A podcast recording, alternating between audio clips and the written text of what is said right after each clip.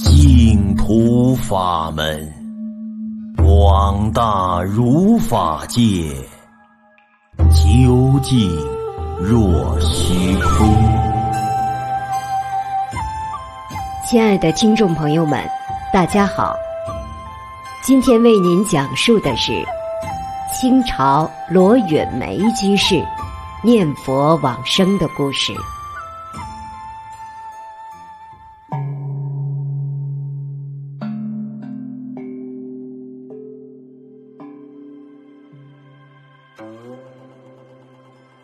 清代的罗远梅居士是江苏太仓人。有一天夜里，他的父亲梦见一位僧人要求借宿。第二天早上，罗远梅居士就出生了。等到他四五岁的时候，竟然能够回忆起前生之事。有一天，他绕着柱子走，突然晕倒在地上。从此以后，就再也不记得前生之事了。几年后，罗居士又因为多病而放弃了科举考试。后来，他去参拜薄岩老人，领会了顿悟修行的心法。最后又决定转入净土法门修行。康熙四十年，即公元一七零一年秋天，罗居士再次患病，病情十分危险。忽然，他听到空中有声音说：“圣莲居士。”你还有十二年的寿命。不久，他的病就痊愈了。从此，他将自己的法名定为圣莲。当时，那里的人很少知道要修习净土法门。罗允梅居士首先提倡。在当地建立几处念佛舍，由此极大地弘扬了净土宗的道风。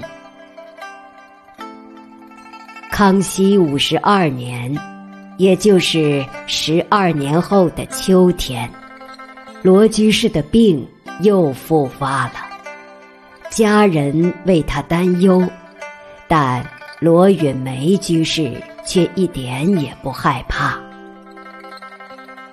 一天夜里，罗允梅居士梦见天神告诉他说：“因为你劝人修习净土法门，功德很大，现在再给你延长一段时间吧。”罗允梅居士。天生慈悲善良，凡是放生、育婴以及赈灾等各种善事，都很乐意去促成。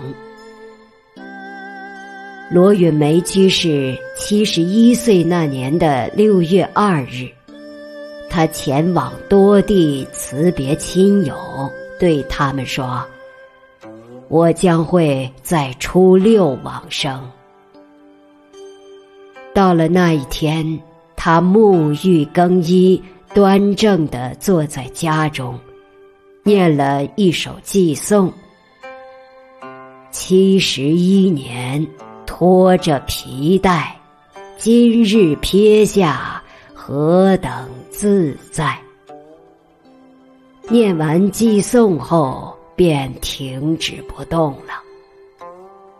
他的家人们都不停的哭泣，呼唤着他的名字。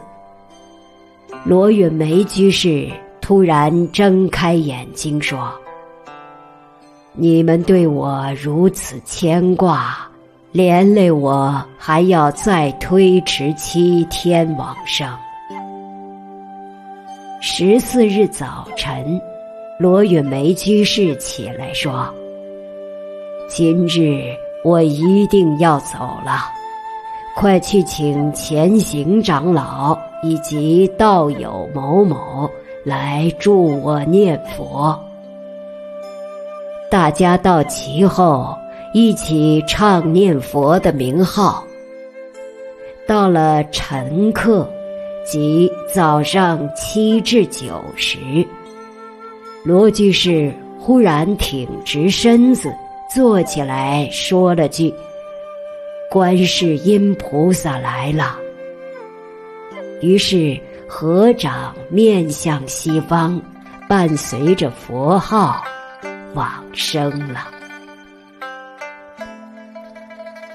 今天的往生故事就为您讲述到这里，听众朋友们，我们下期再会。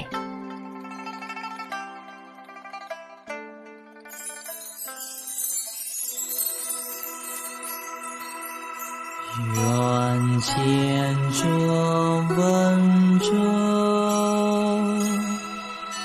悉发菩提心。修诸福善